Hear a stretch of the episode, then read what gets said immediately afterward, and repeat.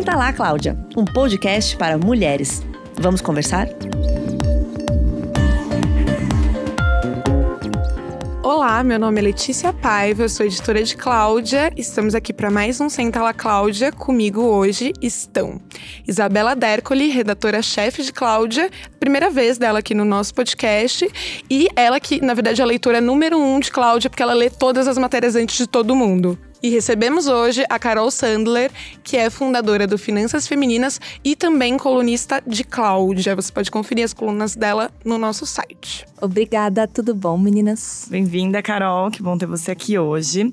Bom, hoje o tema é tenso, né? Não é um tema divertido, a gente vai falar sobre finanças, dívidas e quem sabe transformar isso num tema legal para chegar na parte de poupar, investir, ganhar mais dinheiro, né? Fazer uma transformação da sua vida financeira em 2020 que acho e que é uma meta. mais próxima da riqueza. É, eu acho que é uma a Carol meta vai ensinar a gente mundo. hoje. Isso é um tema divertidíssimo, ficar próxima da riqueza, pensar em sonhos e planos. E para isso a gente precisa olhar para a parte mais desagradável, que são as contas e os boletos. Bom. A gente vai começar da parte chata, né, Isa? Isso, vamos começar por aí. É, a gente estava conversando sobre um dado é, que saiu recentemente em dezembro, que diz que 65,6% das famílias brasileiras estão endividadas. Isso é um dado altíssimo e o indício é que a maior parte esteja endividada por cartão de crédito, por crédito, é, boletos, consórcios, etc. Carol, isso tem saída? Qual é a situação? Como fazer? Tem saída, mas precisa controlar as pessoas, a gente lida com cartão de crédito como se ele fosse tipo o nosso melhor amigo e resolve todos os nossos problemas e depois eu dou um jeito e é para isso que eu trabalho.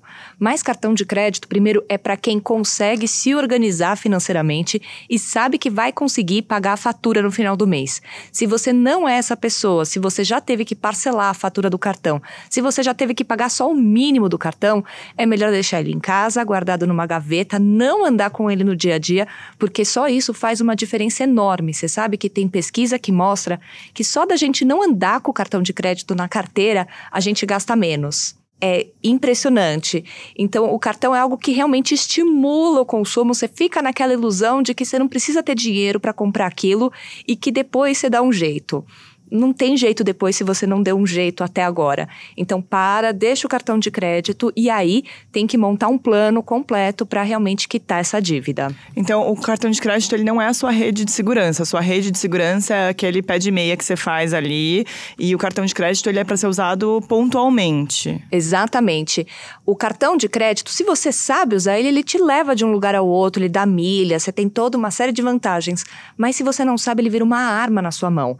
É muito muito perigoso porque a gente tem as maiores taxas de juros do mundo. Então, hoje, uma dívida no cartão de crédito triplica em um ano. É algo, desculpa, quadruplica em um ano. É algo completamente fora de controle. Então, eu já falei com mulheres que tinham dívidas de centenas de milhares de reais no cartão de crédito. Uma vez eu conversei com uma mulher que tinha uma dívida de um milhão e meio de reais no cartão de crédito. Nossa, só ganhando na Mega Sena, né? Só ganhando na... Eu não, não sei nem por onde começar. Ela teve que vender o apartamento, o casamento dela acabou. São situações realmente muito difíceis que muitas pessoas enfrentam e tem a coisa do consumismo, né? A gente é muito estimulado a comprar. Então, esse, essa conversa independe do tamanho do seu salário. Óbvio que quem ganha um salário mínimo, aí a conversa é um pouco diferente.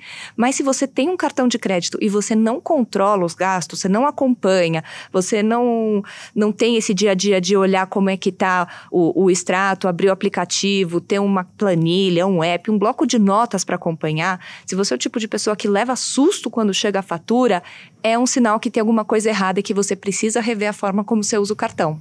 Agora, Carol, tem uma coisa que, assim, em termos práticos, né? Assim, a gente precisa comprar coisas no cartão, né? Quebra seu fogão, você precisa de um fogão. Quebra sua geladeira, você precisa de uma geladeira. Aí você parcela, obviamente. Sim. Né? São coisas que são que te pegam de surpresa. Tem um limite é, das minhas finanças que aquele cartão deve atingir? Um limite, assim, ah, só pode ter até 5%, só pode ser até... Tem uma, uma conta assim? Na verdade, não, porque o cartão de crédito, na verdade, ele é um meio de pagamento. Ele não é uma categoria de gastos. Porque a gente coloca de tudo no cartão. A gente coloca a geladeira geladeira nova que teve que parcelar e a gente coloca o supermercado e coloca também as brusinhas, os sapatos, as liquidações e por aí vai. Então, o que você tem que olhar, na verdade, é a forma como você gasta de um, de um jeito geral. Eu montei uma fórmula junto com o, o professor Samidana, a gente montou juntos uma fórmula no nosso livro Finanças Femininas, é, para realmente conseguir equilibrar os gastos de todo mundo, porque cada um tem um momento de vida, prioridades e valores diferentes, preferências diferentes. Mas você não pode gastar do seu salário mais do que 50% com essenciais. Aqui eu estou falando de alimentação, moradia, transporte, celular, eh, plano de saúde, esse básico do nosso padrão de vida. 30% com supérfluos, que aí são saídas para jantar, lazer, compras, presentes que é o, o, gosto da vida, né? São os pequenos prazeres. Tem que ter espaço na nossa vida para eles, mas eles não podem dominar completamente a nossa conta bancária. E aí, como você falou, tem que guardar. A nossa segurança, o nosso colchão, vai ser uma reserva financeira que aí você consegue construir aos poucos, guardando 20% de tudo que você ganha. Nossa, esse cálculo ele é bem interessante, né? Porque se Sim. a gente for pensar é, que 30% para supérfluos parece muito. Quando você fala, meu Deus, uhum. 30% eu vou jantar muito Sim, fora, eu vou dá, fazer várias dá. coisas. Exato. E para você saber que você tá dentro dele, é importante ir anotando todos os gastos. Ir anotando Muita tudo. gente tem preguiça de fazer isso. Eu confesso que o meu aplicativo, ele é super manual. Eu vou lá e anoto. Mas tem outras opções automatizadas. Como você acha que dá para fazer? Eu prefiro o manual. Sabe por quê? O manual você tem aquele esforço de pegar e olhar para as contas de frente e anotar elas e parar para pensar nelas. Foi feito um estudo nos Estados Unidos com pessoas que queriam perder peso. E aí tinha um grupo que tinha que fazer acompanhamento com nutricionista, tinha um grupo que ia fazer acompanhamento com um, um professor de educação física e tinha um grupo que simplesmente tinha que anotar tudo que comia. Quem anotou foi quem perdeu mais peso, porque isso traz consciência e com consciência você faz melhores escolhas. E a mesma coisa com dinheiro. Então, pra, mas realmente anotar todos os gastos é chato. Mas é... assim, Carol, eu tenho que anotar, sei lá, se eu passei no posto e eu comprei uma garrafa de água e uma bala junto Sim. com a gasolina. Até isso tem então, que ir pra então, planilha. Eu vou, eu vou ensinar uma forma mais suave de fazer isso. Você vai fazer isso, anotar todos os gastos, da balinha ao IPTU, por um mês todos os dias por um mês você vai anotar todos esses gastos. No final do dia você vai chegar e vai passar aquilo para a sua planilha, para o seu aplicativo, para algum lugar você tem que ter esse controle, tá? E aí depois de um mês você já vai ter mais consciência financeira e aí você pode, por exemplo, ir acumulando os recibos ou então os avisos de SMS que seu banco te manda cada vez que você faz uma compra e no final da semana você passa aquilo para a planilha. Você cria uma reunião semanal com você mesma, 20 minutos, meia hora e aí você passa os gastos da semana e dessa forma você consegue ter mais controle e não precisa ficar anotando tudo todo dia, porque ninguém consegue anotar tudo todo dia para sempre. A minha dica é passar tudo no débito e olhar depois do extrato. Maravilhosa. Ou misturar o crédito e o débito. Perfeito. É isso que eu faço no meu dia a dia, misturo Olha crédito só, e débito. E eu uso um aplicativo chama Mobius.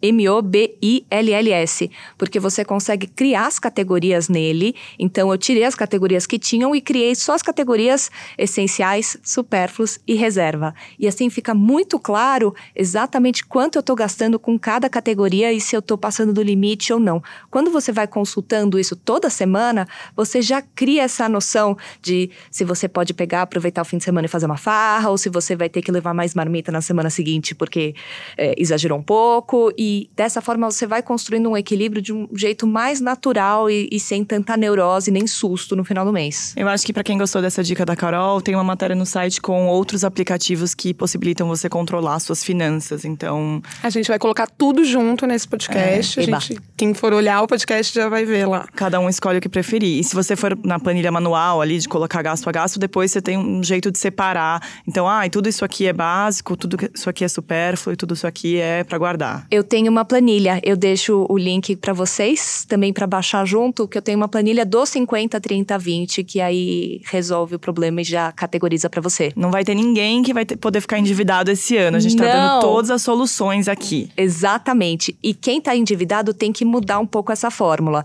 porque quem tá endividado não pode guardar dinheiro. Precisa primeiro quitar as dívidas e depois começar a guardar.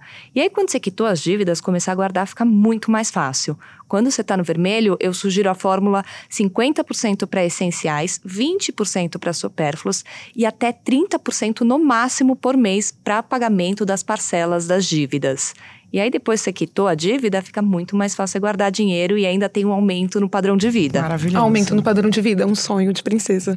É, tá bom, organizamos a bagunça. Como ter forças para poupar todo mês, sabendo que o dinheiro está ali não vai fazer nada com ele, entre aspas, e você pode comprar uma blusinha com ele e guardar mais, na esperança de guardar mais no mês seguinte. Como ter forças? A questão principal é o problema da sobra. Você fala, ai, nunca sobra nada. Eu fiz uma enquete no meu Instagram, perguntei por qual a sua maior dificuldade de guardar dinheiro e a maior parte das respostas foi nunca sobra nada. E é muito difícil pensar nisso porque se você encara dinheiro como sobra, quando você pensa em sobra, você pensa em desperdício, você pensa em jogar fora, é, gastar de qualquer jeito. E a verdade é que eu não conheço ninguém que tem dinheiro de sobra. Eu conheço gente que tem dinheiro guardado para um objetivo. Talvez, sei lá, o ganhador da Mega Sena da virada ganhou uma grana milionária que não tinha nenhum plano para fazer com aquilo. Mas você, para conseguir guardar dinheiro, primeiro você precisa parar de encarar dinheiro como sobra e você tem que saber para que que ele vai servir. Então, primeira coisa, você estabelece quanto você vai guardar por mês. Então, se você nunca guardou nada, guardar 20% é Parece muito. É impossível. Então, você faz que nem se estivesse treinando para uma maratona. Você começa guardando 5%, depois você vai subindo até a meta de chegar em 20%. E você guarda assim que o dinheiro cai na conta assim, caiu na conta, Como você já um tira ele. Como se fosse o boleto. Os especialistas todos chamam isso de se pagar primeiro. Sim. É a, uhum. é a conta Letícia, a conta Isa, a conta Carol. E o legal é que você pode deixar já programado no banco uma aplicação automática, que você não precisa nem se lembrar de pegar e tirar aquele dinheiro. E assim você já se acostuma a viver com menos do que você poderia, entre várias aspas, que a verdade é que ninguém pode gastar tudo que ganha. É, eu tenho uma pergunta boba, mas é real, muitas pessoas me perguntam isso. Quando a gente fala em 20%, é 20% do valor líquido que entra na sua conta, não 20% do bruto, porque aí você, enfim, seria 20%. Exatamente, seria, não, não é que... nada boba. Não, tá, uhum. o, o, legal de dinheiro é que não existe pergunta boba, vale tudo, sabe? Uhum. A gente precisa, inclusive, falar mais e fazer todas as perguntas.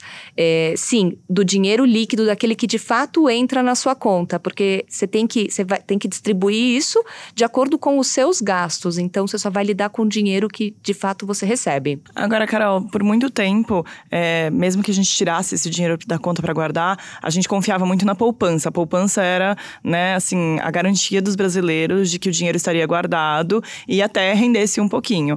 Hoje a gente sabe que a poupança não faz mais tanto sentido, né, que ela não rende mais do que a inflação. O que isso quer dizer? A gente tem que tirar o nosso dinheiro da poupança e para onde a gente manda esse dinheiro agora? Sim, a gente Por precisa. onde começar, né? Vamos aos poucos. Vamos aos poucos. Primeira coisa, não dá para deixar na poupança, porque você falou, Isa, você perde para a inflação, você sai perdendo dinheiro no final do ano.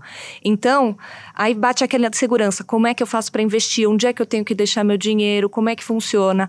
Para reserva de emergência, eu tenho dica simples, prática.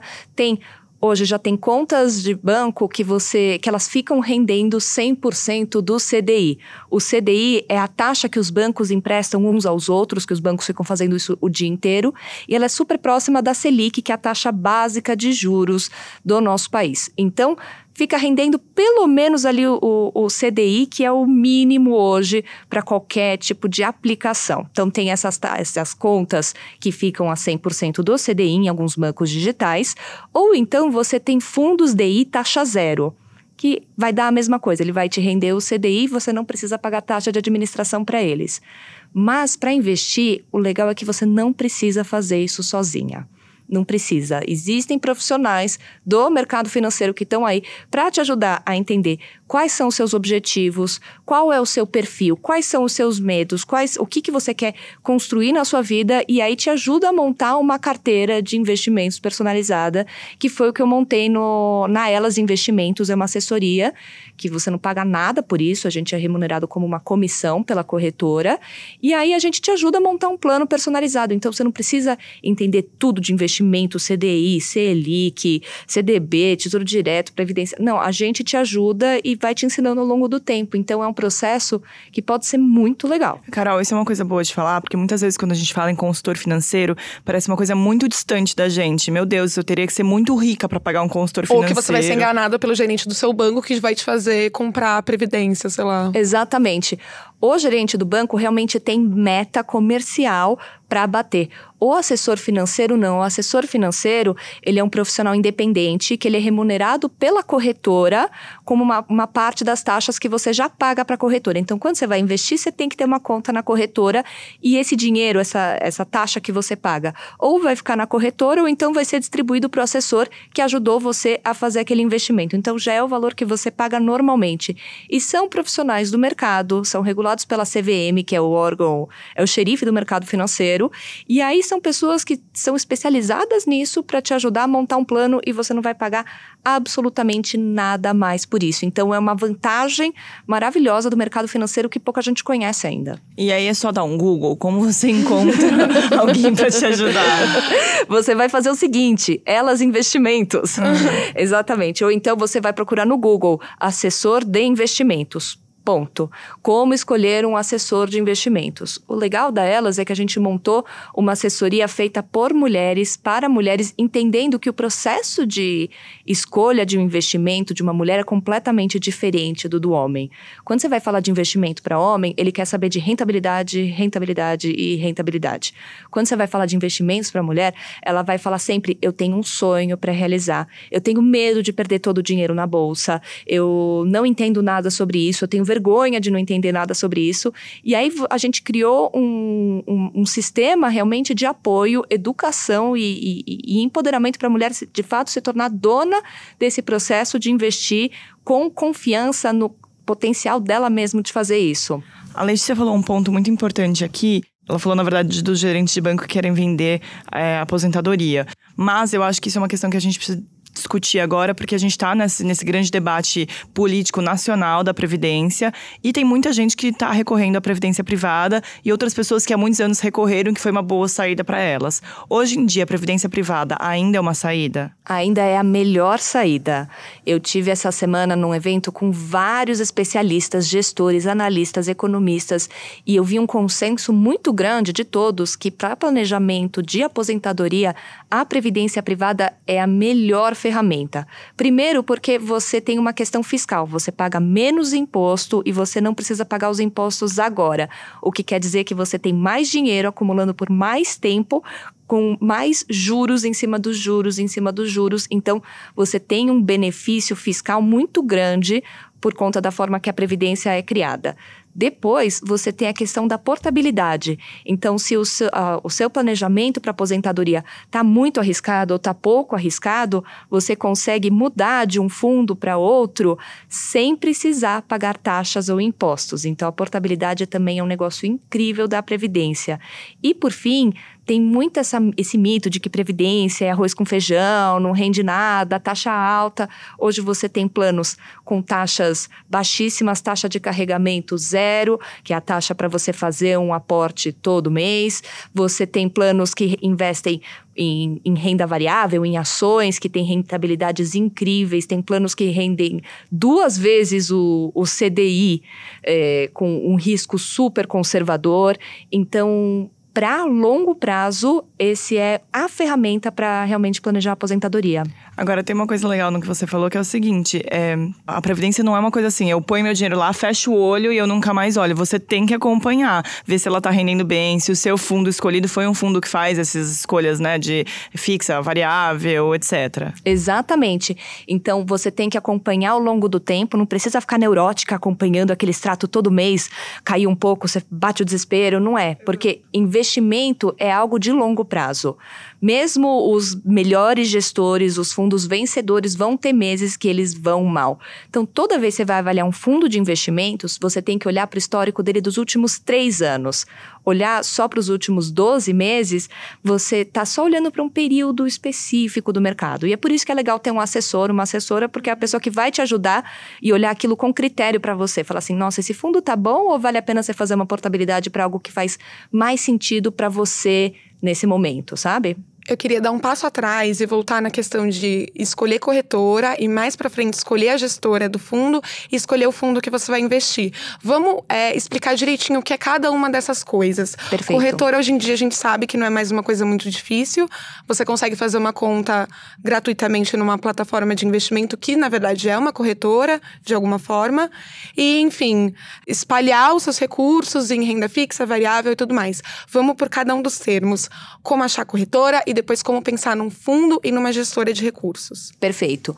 A corretora tem as corretoras dos bancos e tem as corretoras independentes. Mas qualquer que seja a sua, se você faz um investimento, você tem uma conta em uma corretora.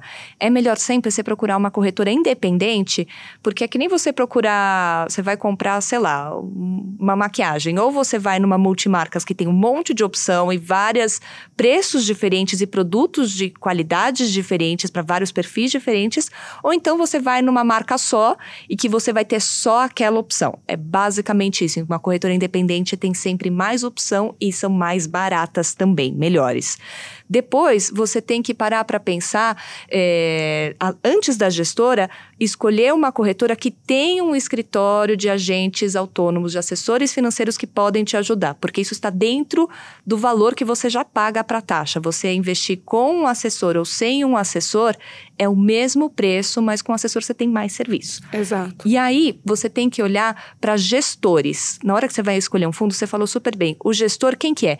É a pessoa que administra aquele fundo e que fica olhando aquela estratégia por você. São equipes profissionais que têm times que trabalham às vezes há mais de uma década juntos, que sabem trazer resultados e identificar quais são os riscos, quais são as oportunidades do mercado.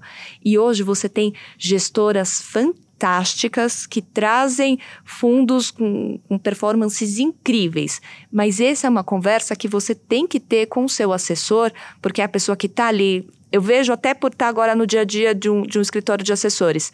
A gente recebe fundos toda semana que vem alguém apresentar um fundo para gente, explicar qual é a estratégia, apresentar quem é a equipe. Então a gente acaba conhecendo muito do mercado e tem um outro lado que você tem que entender qual que é o seu perfil de investidor. Por quê? Porque quem tem um perfil conservador vai ter que montar uma carteira de investimentos que é completamente diferente do que quem tem um perfil uh, arrojado, um perfil agressivo quem pode investir na bolsa, quem pode investir em fundos imobiliários, quem pode investir, quem tem que investir no Tesouro Direto. Tudo isso depende muito do seu perfil de investidor e isso a corretora e o assessor te ajudam a definir. Ou seja, se você baixar sozinho um aplicativo, que a gente sabe que tem um monte de aplicativos de corretora que você baixa Sim. ali, você não pode copiar o do coleguinha. Não copie o do não é. coleguinho. Não, não copie. copie. É. Não copie, porque o que serve para um não serve para outro. É, a gente vê muito isso. Eu vejo mulheres que acabam copiando tem um homem na vida dela que falou assim: você vai pegar e você vai investir todo o seu dinheiro nisso, tá bom? Ah, tá bom. E aí o que, que acontece? Aquele fundo, às vezes, ela não consegue sacar o dinheiro na hora que ela quiser. E ela ficou sem um dinheiro de reserva de emergência porque ninguém pensou aquilo com ela e definiu que uma parte da grana dela tinha que estar tá acessível para se ela tivesse qualquer imprevisto. Ninguém parou para pensar que aquele dinheiro precisa ser um dinheiro de longo prazo, então o objetivo é, sei lá, fazer um mestrado fora do país e que ela precisa guardar mais dinheiro em menos tempo.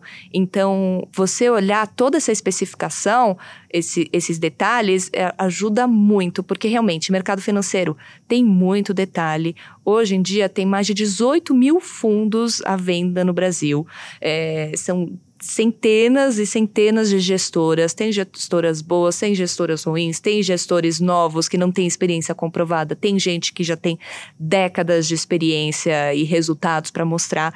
E é muito difícil sozinho você fazer todo esse processo. Dá para fazer? Dá. Você pega, você baixa o aplicativo, abre a conta pela internet, escolhe alguma coisa e começa a fazer. Mas é muito mais legal e se sente muito mais confiante de fazer com a ajuda de alguém que está ali justamente para isso. A gente recorre a nutricionista, a psicólogo, ah, tem uma questão de saúde, você procura um especialista. A gente conta com tantos especialistas no nosso dia a dia, por que não contar também com pessoas que estão lá justamente para te ajudar a, a, navegar esse mundo? É, e tem outra coisa que eu acho que é legal que você falou, que é o seguinte: tem a necessidade que a gente tem que pensar, mas muitas vezes quando a gente vai investir nosso dinheiro também tem uma coisa de propósito e valor.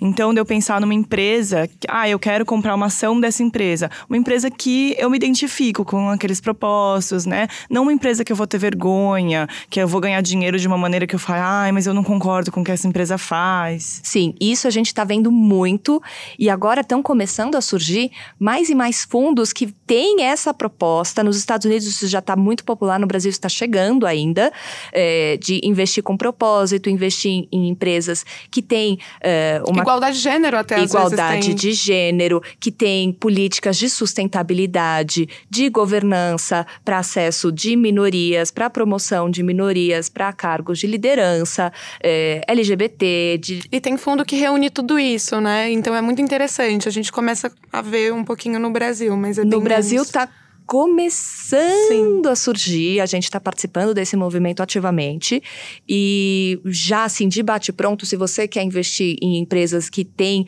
uma preocupação com sustentabilidade, por exemplo, tem o Easy, que é um índice de, de das ações listadas em bolsa que tem é, já uma certificação e que tem uma questão de sustentabilidade no seu DNA.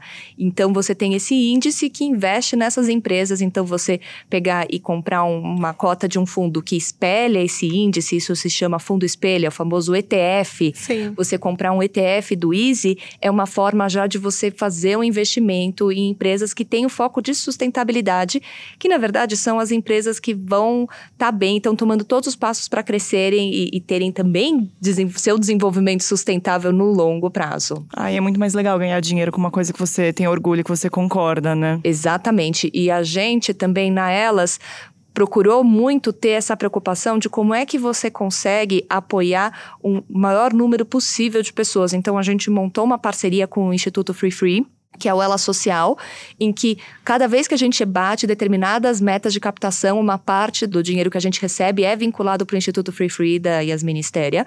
Por que isso? Para garantir que qualquer mulher que está investindo com a gente, independente do, do fundo dela ter exatamente essa certificação de sustentabilidade ou não, ela vai conseguir ter um impacto social com o investimento dela. Uhum. E a gente está falando muito sobre é, não colocar talvez todo o dinheiro em uma coisa só, né? Que é Sempre. uma das fundamentos básicos. É, como então distribuir de uma forma que seja relacionado aos, às suas metas, ou seja, talvez um investimento de longo prazo, caso a sua meta seja de longo prazo, é, e ao mesmo tempo também distribuir de acordo com o risco. É, dá para fazer os dois e como fazer isso? Dá sim para fazer isso, é o que se chama de uma carteira diversificada. Você pensar em fazer todos os seus investimentos, sei lá, só no Tesouro Direto, só na Previdência, você ficou restrito e com nível de risco risco maior.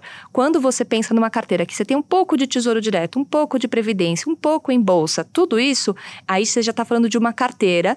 E aí é que é legal que você tem o papel do assessor justamente para te ajudar a montar uma carteira que faz sentido para os seus objetivos de curto, médio, longo prazo e sempre considerando o seu risco. Então, por exemplo, nós na Elas a gente trabalha com o, a plataforma que a gente usa, a plataforma da XP Investimentos. A própria XP já faz a, a indicação do que, que é uma carteira carteira sugerida para quem tem um perfil conservador, o que, que é uma carteira para quem tem um perfil moderado e o que, que é uma carteira para quem tem um perfil arrojado. Então a gente recebe muito material, muito documento e, e, e muito acesso à informação para garantir que cada cliente nossa vai ter um, uma carteira balanceada de acordo com a proposta de risco que ela está disposta a correr e sempre pensando, por exemplo, no longo prazo, o seu perfil de investidor não é tão importante assim, porque no longo prazo, investimentos, por exemplo, em ações fazem mais sentido. No dia a dia, aquela montanha-russa de sobe e desce, mas no longo prazo, o que você vê é um crescimento constante da bolsa, porque você tem um crescimento da economia, o crescimento das empresas. Então, você investir mais em ações porque você tem esse foco no longo prazo é algo que é bacana de se fazer, mas faça isso sempre com, com a ajuda de um profissional. E sempre que a gente fala em investir em ações também não quer dizer você ir lá abrir o site da B3 e que é a Bolsa de São Paulo e a oficial do Brasil, e escolher, enfim, ah, Petrobras subiu semana passada, então eu vou escolher aleatoriamente. Pode ser também escolher um fundo e, por exemplo, você falou de um fundo de índice vinculado ao ISE, que é das empresas sustentáveis, mas também pode ser um fundo vinculado ao Bovespa. E aí tem a ver com as ações que são mais é, negociadas no dia a dia. Enfim, dá para escolher um fundo que os profissionais, gestores com experiência e os assessores financeiros vão pensar de acordo com o seu perfil. Exatamente. Como, enfim, eu não sei se tem alguma dica inicial de como procurar fundos e tal. É, é óbvio que a gente vai ter a ajuda do assessor financeiro, mas não sei, quando você estiver olhando o seu, a sua plataforma de investimento e quiser investir em algum fundo. O que, que você tem que olhar? Primeiro, quem são as pessoas que estão por trás daquele fundo? Quem são os gestores, por exemplo? Qual a experiência dessa pessoa? Dá um Google nela mesmo. Hoje, por exemplo, você tem rankings. O Infomoney faz o ranking dos melhores fundos do ano. Você tem que, então, entender quem que é o o, o investidor que está por trás daquilo, quem é o gestor e qual a experiência dele. Você tem que olhar se a equipe dele está junta há muito tempo, porque isso costuma ser também um índice, um sinal, um indicador de que aquela equipe sabe trabalhar bem junta e sabe trazer resultados bons juntos. Você tem que olhar para a rentabilidade dos últimos três anos, porque a gente está num mercado de, de euforia agora, de tá todo mundo super animado com a bolsa e ótimos resultados. Você tem fundos que estão rendendo eh, mais de 100% 100% ao ano, então mas a verdade é o seguinte: esse foi um mercado tão bom que a gente viveu no ano passado que era fácil ganhar dinheiro no ano passado. Você olhar só para o histórico de, do último ano, você não. Tava um momento de euforia, é, né? E aí são gestores que podem não saber trazer bons resultados em períodos não tão fáceis assim. Então, olhar o histórico dos últimos três anos. Se você fica olhando a alta e baixa no dia a dia, isso pode ser enganador. Outra questão importante, olhar para as taxas de administração, porque tem muito fundo que cobra taxas altíssimas e taxas tão grandes que elas inviabilizam. Qual a... é uma taxa ok? Vamos lá, para fundo curtíssimo prazo, tipo fundo DI, taxa zero. Fundos de crédito, hoje, a gente tem que pensar em uma taxa, por exemplo, de 1% ao ano, no máximo. Fundos multimercados, que são uma ferramenta incrível, porque, como o próprio nome diz, o gestor consegue escolher vários mercados diferentes e aí ele pensa numa estratégia que vai se complementar e tem um pouco mais de proteção é, nesse tipo de ferramenta. Fundos multimercados, hoje, a taxa que o mercado pratica é o que se chama de 2 em 20. 2% de administração administração e 20% de performance. A taxa de performance é uma taxa que é cobrada se a partir do momento em que o fundo bate, por exemplo, o Ibovespa. Se ele foi melhor que o Ibovespa, aí 20% dessa diferença vai ser paga para o gestor. Então, é uma taxa que pode, pode parecer alta, 20%, mas é uma taxa que, tá, que estimula o gestor a conseguir Isso os melhores dizer, retornos dá pra entender porque ele quer conseguir um bom retorno, não é Exatamente. só para te ajudar, né, Linda? Exatamente. No final, não, não tem nenhuma bondade nas finanças. Não, né? não tem nenhuma bondade. tem muito jargão, tem muito termo técnico, tem... É um mercado que foi feito à imagem e semelhança dos homens, não é que foi feito de uma forma Sim. machista, mas foi criado por homens para homens. Isso e... dá para explicar também porque um quarto só dos investidores em bolsa são mulheres, o resto são homens. Então vamos virar isso pensando que a gente é capaz de investir, a gente tem possibilidades, a gente pode procurar mulheres para nos ajudarem nisso. Exatamente. Não precisa ser formada em economia, administração e ciências contábeis para pegar o seu dinheiro e fazer ele render. Nem Pelo contrário, nem ser a maior especialista em economia no dia a dia, ter que acompanhar cinco jornais e todas não, as notícias. Não Dá é para fazer de uma forma mais natural e Sim, agradável. Você não precisa ser boa de matemática para ser boa com dinheiro. Você precisa olhar para os seus comportamentos, para os seus valores. Você sabe esperar?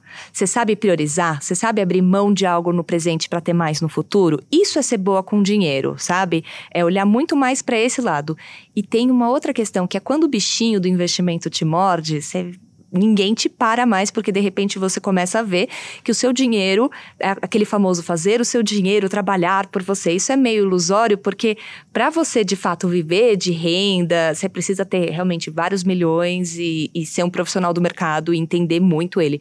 Mas você vê que com o seu esforço e com uma boa carteira de investimentos, o seu dinheiro está rendendo aí sozinho Gente, ninguém te segura, porque você está ganhando mais, não só agora no seu trabalho, mas também com seus investimentos. Maravilhoso. E a longo prazo isso é maravilhoso para te garantir, né, uma vida mais confortável e a curto prazo ele te salva em qualquer emergência que você tiver.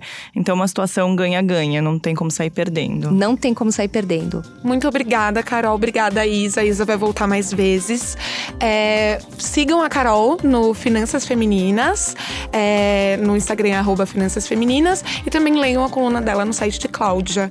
Se você, tudo isso que a gente falou de links e tudo mais, se você for lá em podcast, podcasts no nosso site, vai ter esse podcast com os links que a gente mencionou, tá Exatamente. bom? E a assessoria que a gente montou é a Elas Investimentos, elas com dois L's, dá pra achar no Google, Vou no colocar Instagram. lá também, Fechou. linkado. Obrigada. Então é isso, gente. Vamos ficar rico em 2020. Juntas. Obrigada. Obrigada. Eu que Carol. agradeço pelo convite.